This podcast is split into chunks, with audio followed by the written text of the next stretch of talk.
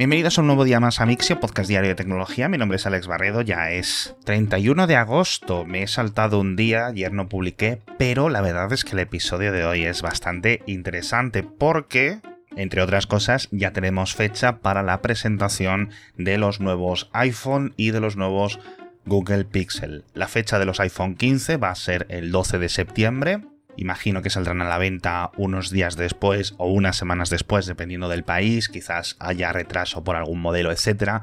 También podemos dar por hecho que Apple va a presentar el nuevo reloj, nuevos AirPods, etc. Ahora ya sabéis que todo con USB-C. Y unos días más tarde, el 4 de octubre, Google hará lo propio con el Pixel 8, también con nuevos auriculares y nuevos relojes. Van a ser dos lanzamientos muy parecidos. Y otra cosa en la que se van a aparecer es que van a subir de precio casi casi seguro.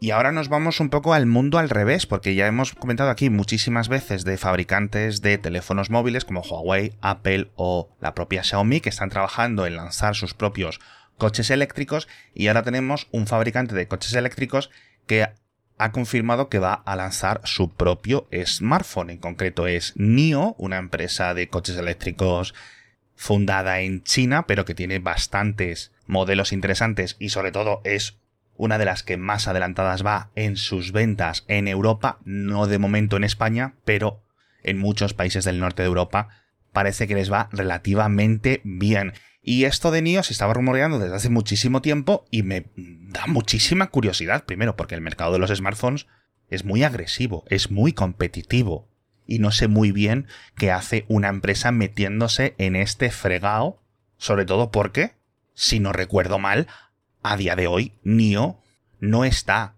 en números negros, es decir, sigue teniendo pérdidas operativas, etcétera, mientras va convirtiéndose en un pequeño gigante ¿no? del mercado de los vehículos eléctricos. Así que curioso. Una persona que sí sabe mucho de fabricar smartphones, el fundador de Foxconn, Terry Go, confirma también que se presenta por segunda vez como candidato a la presidencia de Taiwán. Esto ya lo hemos comentado varias veces en el programa. No solo los rumores de hace unos meses, sino su candidatura de las de 2020. Entonces, para las de 2024 vuelve. Él ya no está en Foxconn sigue siendo el fundador, pero ya no es el presidente, ya no está en el día a día. Este es un señor que tiene 70 y algo años, 72, 73. Pero como es un señor particular a nivel de Taiwán, un híbrido entre Steve Jobs, Amancio Ortega, Donald Trump, Jesús Gil y Elon Musk, es una amalgama de un montón de personajes, es un señor muy controvertido y también, oye, por qué no decirlo, muy exitoso en los negocios, Terry Go, siempre anda con promesas y con planes tecnológicos para elevar la industria de Taiwán a cotas más altas y no sé qué, y ahora habla de traer la paz a China y Taiwán.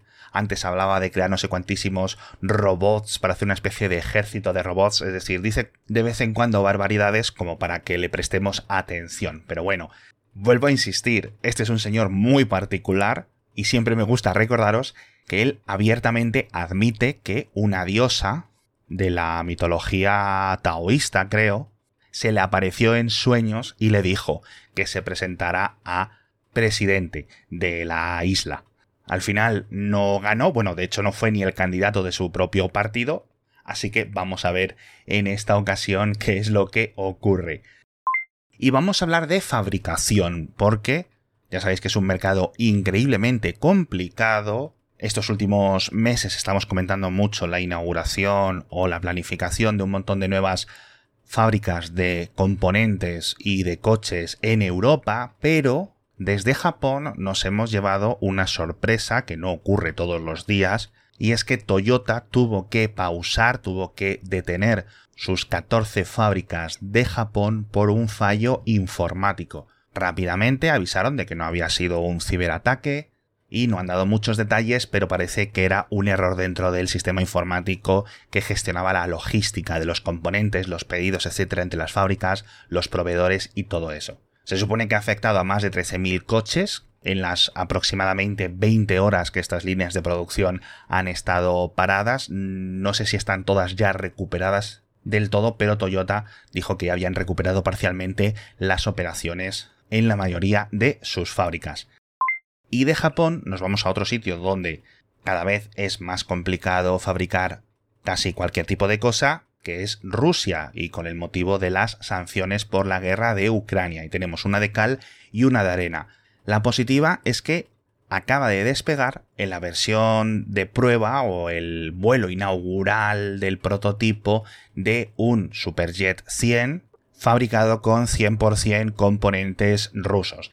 Este avión la verdad es que tiene una historia increíblemente, yo diría que hasta triste, porque renace ahora, ¿no? Con motores rusos, aviónica rusos, un montón de los elementos que no puede comprar Rusia principalmente de países europeos, porque la versión original del Superjet, que lleva pues 15-20 años en los cielos, principalmente los del este de Europa, etc., era el primer avión de pasajeros que se construía en la Rusia del siglo XXI desde la caída de la Unión Soviética, es decir, que es una especie de renacimiento del renacimiento. Había sido diseñado y fabricado entre la compañía italiana Leonardo y la rusa UAC.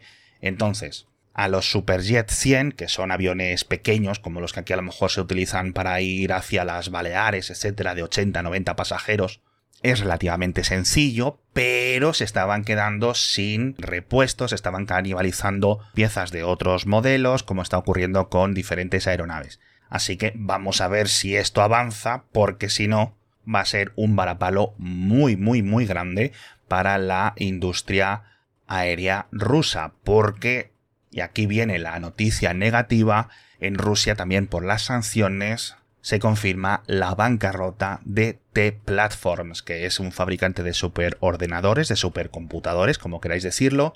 No muy grande, no os hagáis a la idea que esto es como un Cray o un Hewlett Packard o un NEC, etcétera, pero lleva unos meses que sí, sí, que sí, no, que sí, tal, que sí, cual, y ahora incluso su subsidiaria de diseño de CPUs, Baikal o Baikal Electronics, que en algunas ocasiones lo habéis leído en la prensa como la Intel rusa, también entra dentro del proceso de bancarrota, porque hace tiempo, básicamente, yo creo que hace más de un año que no fabrican ni un solo procesador. No es que fueran procesadores espectaculares, pero es que no tenían ni para encender las fábricas, por decirlo de alguna forma. No sé si este tipo de cosas os interesa mucho, a mí particularmente sí, sobre todo porque todas estas reorganizaciones tecnológicas, industriales, etcétera, debido a la política, son muy apasionantes de investigar y de tener un ojo siempre encima porque revelan muchos datos interesantes. Y precisamente yo creo que podemos englobar esto dentro del conflicto de Ucrania un B-2 Spirit, este bombardero furtivo nuclear gigante de los Estados Unidos, ha aterrizado por primera vez en Europa continental, dentro de unas maniobras que se están haciendo a nivel de la OTAN. Y yo no sé cuántos por el nombre os suena, es este avión que parece un triángulo, ya sabéis, o creo que la mayoría de oyentes sabéis que es el avión más caro del mundo, un avión que a mí personalmente me da mucho miedo. Y ya había participado en otras misiones, hace poco aterrizó en Islandia y durante varios años ha tenido varias misiones en Reino Unido, pero esos son territorios insulares, ¿no? Son islas dentro del continente europeo, ahora es Europa propiamente dicha, y ha sido una sorpresa. Muchísima gente de estas que está muy metida en el tema pensaba que esto no iba a ocurrir nunca, ¿no? Porque siempre había habido mucho recelo, entre comillas, de este tipo de aviones. Por eso nunca han aterrizado, por ejemplo, en Ramstein o en la base eh, italiana, etc. Pero bueno, sobre todo esto ya sabéis que os dejo muchísimos enlaces en las notas del episodio, algunas noticias más que os comento rápidamente, hablamos de un ataque analógico por radio al sistema de ferrocarriles en Polonia, que es bastante curioso, la gente ha comentado por ahí, ciberataque, ciberataque. El sistema es muy cutre y francamente lo raro es que no ocurra todos los días, ¿no? Porque es una señal que simplemente se puede emitir por radio tranquilamente en la frecuencia de 150 MHz que indica a los trenes que se paren automáticamente hablamos de que Microsoft ha eliminado funciones dentro de su navegador de Microsoft Edge, lo cual es curioso, pero eran funciones que quizás nunca debieron de haber nacido o deberían de haber sido extensiones, francamente eran poco utilizadas como el solucionador de matemáticas, algunas cosas gramaticales, el modo infantil, es decir, muchos conceptos educativos que en Microsoft iban lanzando, ahora venga, a ver si funciona o a ver si esto hace que las escuelas nos compren más ordenadores. Hablamos también de esta tasa Facebook que puso Canadá y que les ha salido tan espectacular como la que ocurrió en España y la que ocurrió en Australia. Y por último, una cosa curiosa que me ha llamado mucho la atención y es que Jitsi, el sistema de videollamadas que es muy popular y de código abierto, bueno, pues desde hace unos días ha retirado la opción de crear nuevas salas de forma anónima. Ahora siempre tienes que crearte una cuenta a través de un sistema externo como el de Google o como el de Facebook, etcétera, y a partir de ahí ya puedes crear nuevas salas. No sé si también es necesario crear una cuenta para acceder a estas salas, pero es un cambio bastante radical porque Jitsi que tú te lo puedes descargar y lo puedes instalar en tu servidor y le quitas estas opciones. Al final eso es la opción de código abierto que todo el mundo nos gusta, pero lo fácil era utilizar la versión que ellos te daban.